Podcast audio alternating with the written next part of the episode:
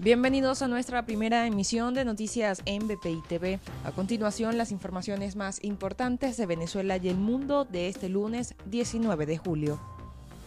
El gobierno británico reiteró su reconocimiento al líder de la oposición venezolana, Juan Guaidó, en medio de una demanda del Banco Central de Venezuela respaldado por Nicolás Maduro para repatriar casi mil millones de dólares del oro del país guardado en Londres.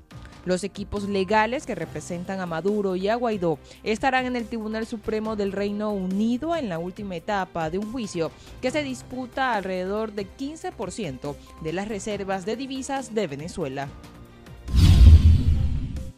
Nicolás Maduro informó que siguen evaluando la eliminación del esquema 7 más 7, para lo que además están realizando una encuesta a través del sistema Patria.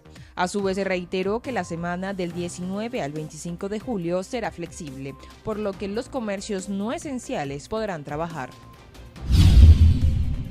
El Instituto Nacional de Aeronáutica Civil informó el inicio de todos los vuelos nacionales durante la semana de flexibilización y reafirmó las restricciones para viajes internacionales por 30 días más. Solo están permitidos los vuelos a República Dominicana, Panamá, Turquía, México, Bolivia y Rusia. Médicos Unidos de Venezuela reportó 14 nuevos fallecimientos en el personal de salud a causa del coronavirus, lo que totaliza 706 muertes en el sector.